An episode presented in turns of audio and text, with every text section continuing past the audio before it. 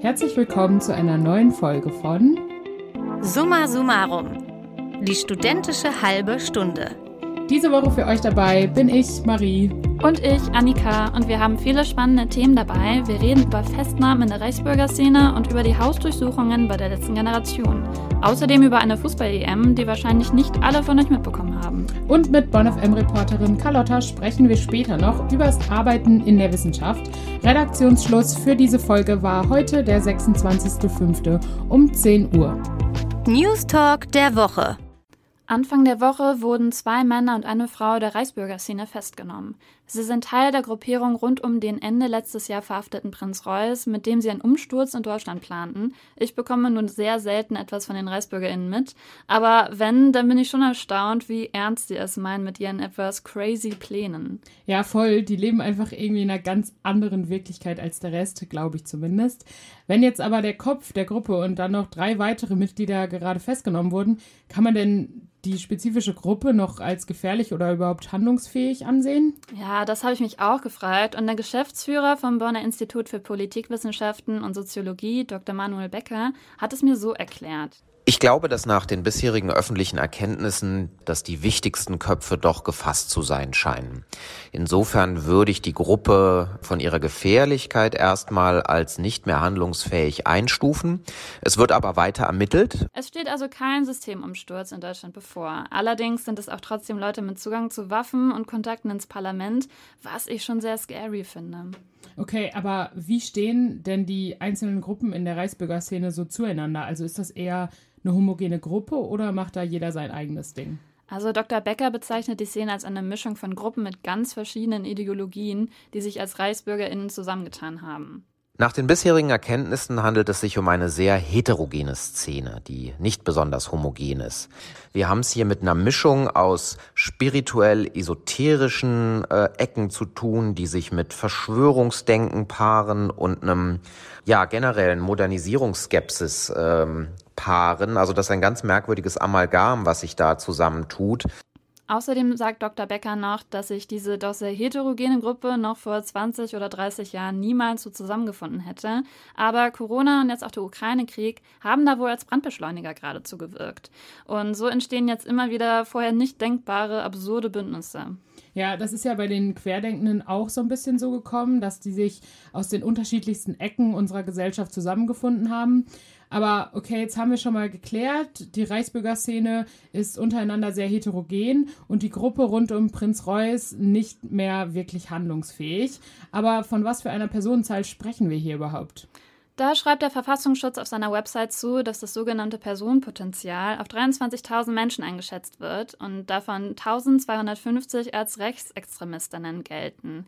Mit den Zahlen konnte ich aber noch nicht so viel anfangen und habe deshalb nochmal Dr. Becker gefragt. Ja, das äh, Personenpotenzial, das schätze ich als äußerst besorgniserregend ein. Das muss man gut im Blick behalten. Mein Eindruck ist, dass das das Bundesamt für Verfassungsschutz unter Thomas Haldenwang auch sehr gut tut. Also ich habe den Eindruck, dass die das nicht kleinreden, wie man es vielleicht bei einigen seiner Vorgänger hätte denken können. Jetzt eine ganz grundsätzliche Gefahr, dass wir hier kurz vor der Revolution oder dem Systemumsturz stehen, das sehe ich nicht. Aber gewalttätige Einzelaktionen äh, sind Anlass zur Sorge genug, dass man das sehr, sehr gut im Blick behalten muss. Das würde ich auf jeden Fall so unterstreichen. Also halten wir fest, die Reichsbürgerszene ist als Bedrohung ernst zu nehmen. Gleichzeitig muss man aber noch nicht Alarm schlagen und den Umbruch hin zu einer neuen Gesellschaftsordnung in Deutschland erwarten. Ja, mal sehen, was uns da noch so erwartet. Man sollte sich auf jeden Fall nicht über die lustig machen, so wie es gerade auf Social Media passiert, obwohl die absurden Pläne von denen, das Kaiserreich von 1871 wieder zu etablieren, natürlich auch sehr dazu einladen. Völlig bekloppt. Das ist Olaf Scholz Meinung zu den Klebeprotesten der letzten Generation. Und diese Meinung hat er am Montag bei einem Besuch einer Schule in Kleinmachnow in Brandenburg geteilt. Die gewählten Worte haben bei den AktivistInnen der letzten Generation eine direkte Antwort ausgelöst. Am Dienstag wurden nicht nur weitere Straßenblockaden in Berlin durchgeführt, sondern das Willy Brandt-Haus, also die Parteizentrale der SPD, wurde mit orangener Warnfarbe besprüht. Die AktivistInnen sind wütend auf die Politik von Kanzler Scholz. Auf ihrer Instagram-Seite teilen sie mehrere Videos von Mitgliedern in der Gruppe, in der sie ihre Meinung zur Politik mit aller Deutlichkeit erklären. Weil es ist nicht nur völlig bekloppt, es ist viel gefährlicher, es ist gegen das Gesetz, Und es ist am Ende brutal, was da gerade verkackt wird. Und richtig Wut kommt in mir auf, wenn ich dran denke, dass die Leute, die jetzt davor fliehen müssen, dass wir weiter so eine fossile, extremistische Scheißpolitik machen, dass die richtig leiden müssen, dass die sterben werden beim Versuch zu fliehen, um sich irgendwie zu ernähren. Und ich kann dafür keinen anderen Titel finden als asoziale Politik, als verfassungswidrige Politik. Und wir dürfen uns da nicht von völlig bekloppten Kommentaren aus der Bahn werfen lassen, sondern wir wissen, es wird nur klappen, wenn wir genug Widerstand auf die Straße bringen, um diesen Politikkurs zu beenden.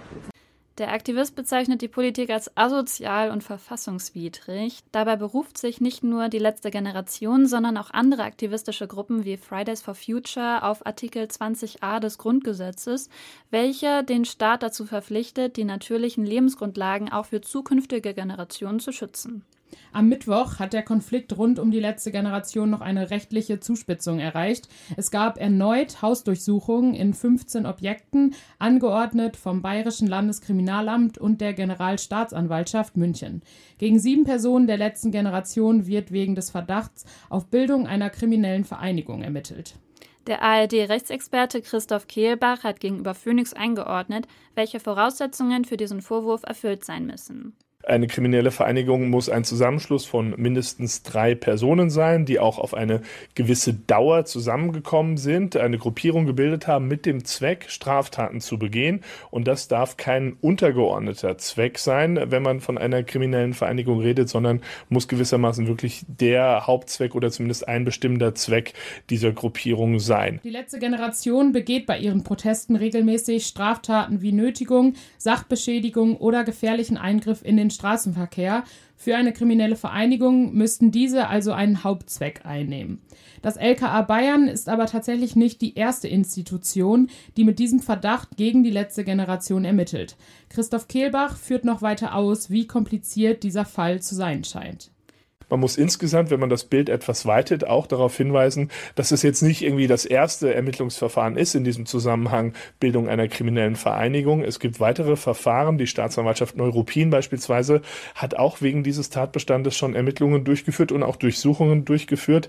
In Berlin sieht man das etwas anders. Die Staatsanwaltschaft dort sagt, aktuell sehe man ähm, diesen Vorwurf nicht erfüllt oder sehe keinen Anfangsverdacht ähm, für ein, ein Verfahren wegen äh, Bildung krimineller Vereinigungen, weil es da an einer gewissen Erheblichkeit der Straftaten fehle. Das heißt, die Staatsanwaltschaften selbst beurteilen das auch unterschiedlich. Die Frage ist also insgesamt sehr komplex und äh, noch nicht endgültig beantwortet. Letztlich muss das dann tatsächlich von den Gerichten erfolgen. Die Gerichte müssen dann letztlich die Entscheidung treffen, ist die letzte Generation eine kriminelle Vereinigung. Es kann also noch keine wirkliche Prognose abgegeben werden, zu welchem Schluss die Ermittlungen kommen werden.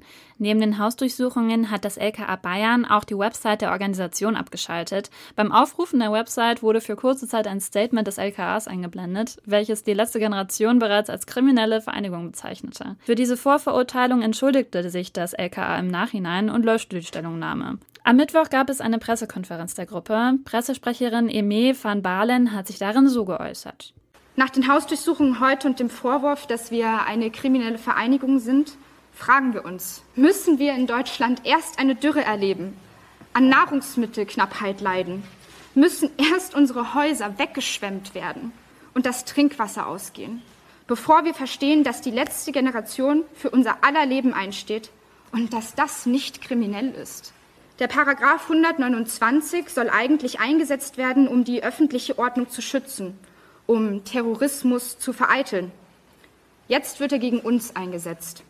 Menschen, die sich friedlich auf die Straße kleben, die dafür protestieren, dass die Regierung sich an ihre eigene Verfassung hält. Die letzte Generation weist die Vorwürfe zurück und sieht die Kriminellen eher auf der Seite der Regierung, weil diese sich nach ihrer Meinung selbst nicht an die Verfassung hält. Aus der Politik kommen unterschiedliche Stimmen zu dem Vorgehen mit der letzten Generation. Mehrere CDU-PolitikerInnen befürworten das Vorgehen des LKA Bayern und fordern eine Beobachtung der Gruppe durch den Verfassungsschutz. Der rechtspolitische Sprecher der Grünen Bundestagsfraktion bezeichnet insbesondere das Vorgehen mit der Website der letzten Generation als zweifelhaft. Ja, und auch der UN-Generalsekretär Antonio Guterres hat sich durch einen Sprecher zum Verfahren geäußert. Er sagt, Klimaaktivistinnen müssen geschützt werden, weil sie Regierungen und die Wirtschaft dazu bringen, mehr zu tun. Er sagt aber gleichzeitig auch, dass der Staat natürlich in der Verantwortung steht, Gesetze durchzusetzen. Also ich finde es ganz schön schwierig, diesen Fall überhaupt erstmal für mich selber einzuordnen. Ich verstehe die Angst der Aktivistinnen total. Gleichzeitig ist es eben auch Fakt, dass sie Straftaten begehen für ihren Protest. Das Verfahren wird wohl noch eine Weile andauern. Für die nächste Woche hat die letzte Generation einige Protestmärsche angekündigt. Das Thema wird uns wohl noch eine Weile beschäftigen. Marie, wann hast du dich das letzte Mal gegoogelt und kam da was Überraschendes für dich heraus? Ich glaube, das ist tatsächlich schon ein Weilchen her. Ich mache das zwar ab und zu, aber eigentlich erscheinen da auch nur so alte, alte Bilder aus der Kindheit von meinem Volleyballverein. Ja, sweet. Äh, bei mir ist es ewig her, aber das ist bei mir halt auch nicht so wichtig. Ich habe kein Unternehmen, das ich führe oder stehe irgendwie in der Öffentlichkeit. Anders ist das bei einem Ehepaar, das wegen ihrer Google-Treffer vor den Bundesgerichtshof gezogen ist. Die führen ein Unternehmen in der Finanzbranche und stören sich an kritischen Artikeln über sie, die sie für unseriös halten. Dass das einen Imageschaden für die beiden mit sich bringt, kann man sich ja denken. Ja gut, aber das hat ja erstmal auch was mit Pressefreiheit zu tun, würde ich sagen. Gegen wen genau hat das Ehepaar denn geklagt und was ist dabei herausgekommen? Geklagt hat das Paar nicht gegen die Seite, wo die Artikel erschienen sind, sondern gegen Google, weil das Unternehmen die Suchergebnisse nicht löschen wollte. Der Bundesgerichtshof hat diese Woche geurteilt, dass Google die Treffer nicht löschen muss, da die KlägerInnen nicht beweisen konnten, dass die Artikel inhaltlich falsch sind. In dem Fall überwiegt also die Pressefreiheit. Letztes Jahr gab es nämlich ein Urteil des Europäischen Gerichtshofs, das besagt, dass KlägerInnen Beweise dafür, dass Treffer oder Artikel eindeutig falsch sind, selber sammeln und einreichen müssen. Daran orientierte sich jetzt auch dieses Urteil vom BGH und das Ehepaar hat es eben nicht geschafft, diese Beweise vorzulegen. Ich glaube, solche Urteile sind super wichtig, um relativ neue Gesetze korrekter auslegen zu können, also gerade bei denen, die das Internet betreffen. Auch dieses Urteil fällt unter das Gesetz Recht auf Vergessen, also was darf im Internet von einem gespeichert werden und was nicht. Das betrifft ja nicht nur Artikel über Personen, sondern insbesondere auch persönliche Daten.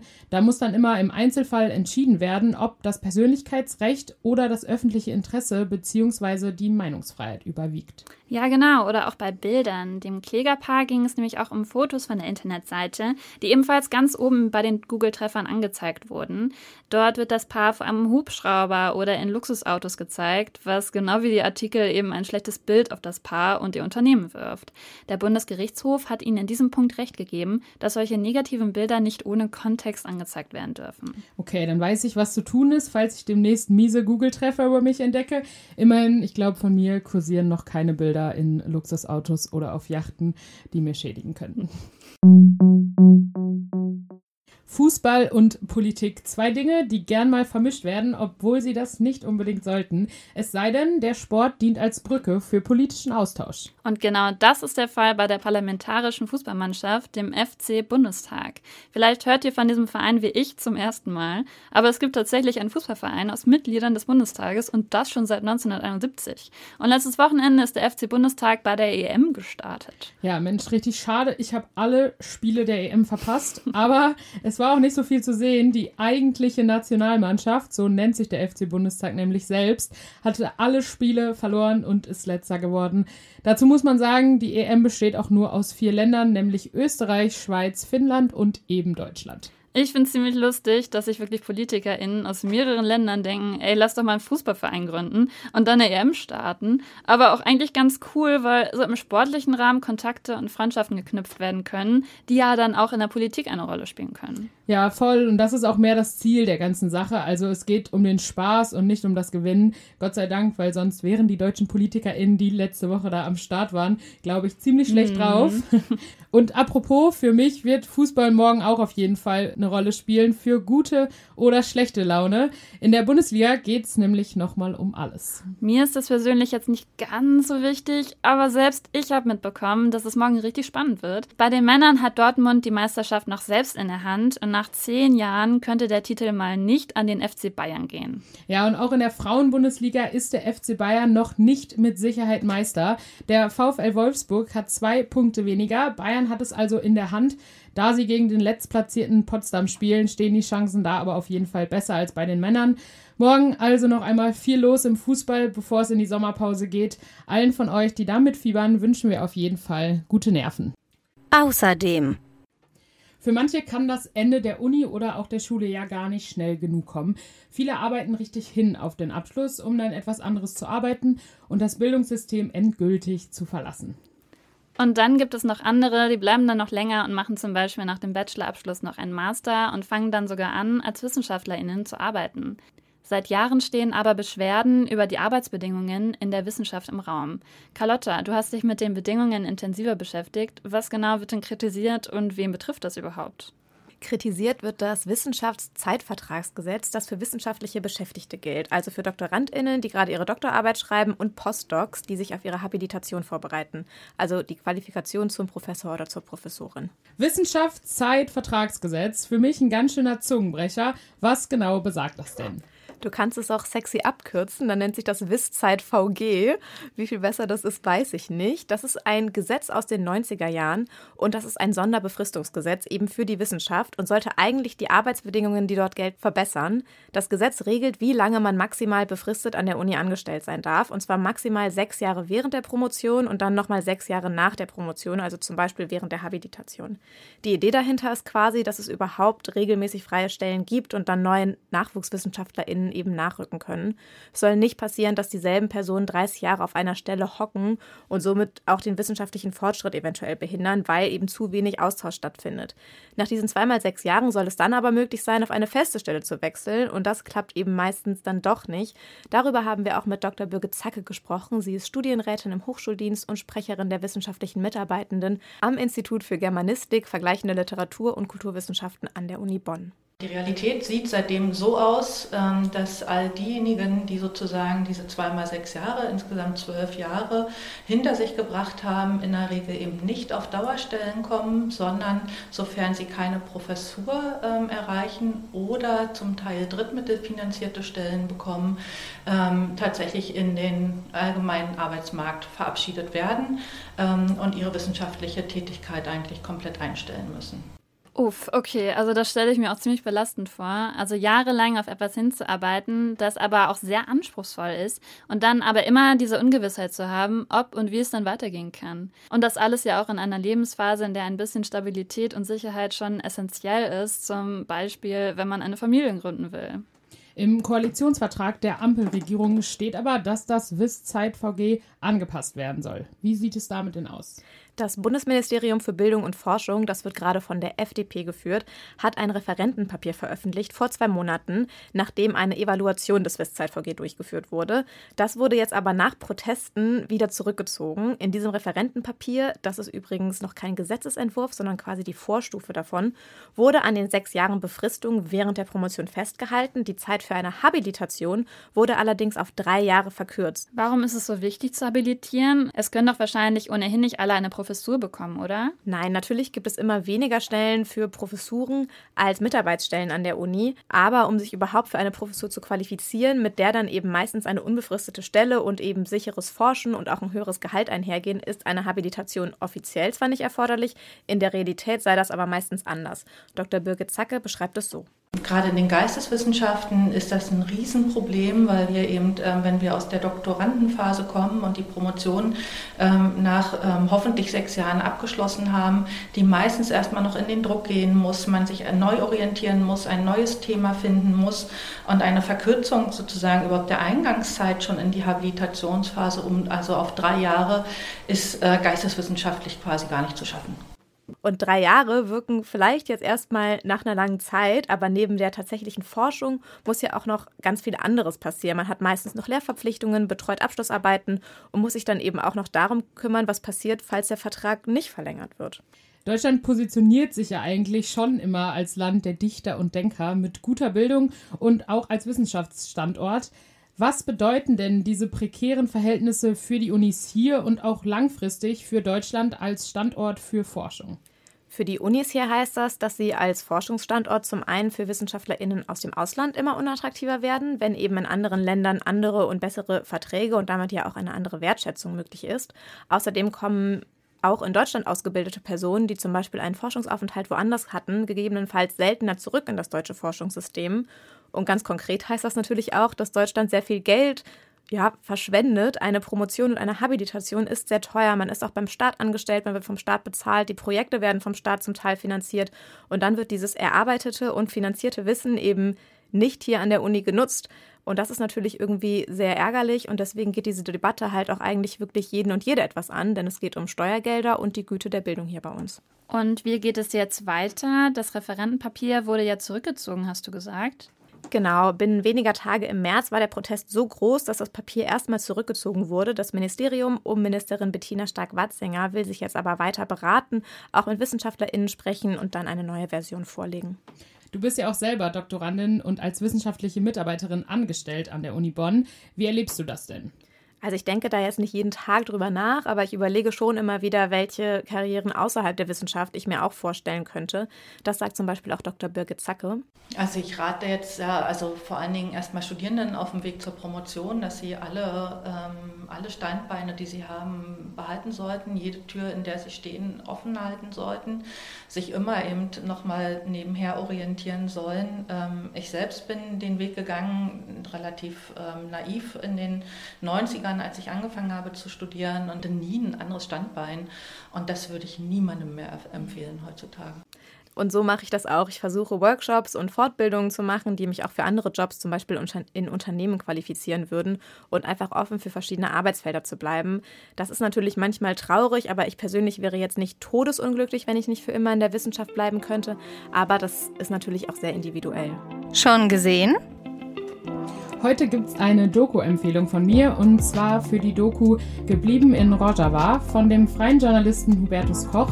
Darin geht es um das Leben in der autonomen Region Rojava in Nord- und Ostsyrien. Die Doku ist Crowdfunding finanziert und kann auf YouTube geschaut werden. Ich kann sie euch nur herzlich empfehlen. Mir hat sie sehr gut gefallen. Und das war's auch schon von uns. Nächste Woche sind Tobi, Lioba und Lilly hier für euch da. Vielen Dank an euch fürs Zuhören. Wir wünschen euch allen ein schönes Wochenende. Summa Summarum, ein Podcast von Bonn FM.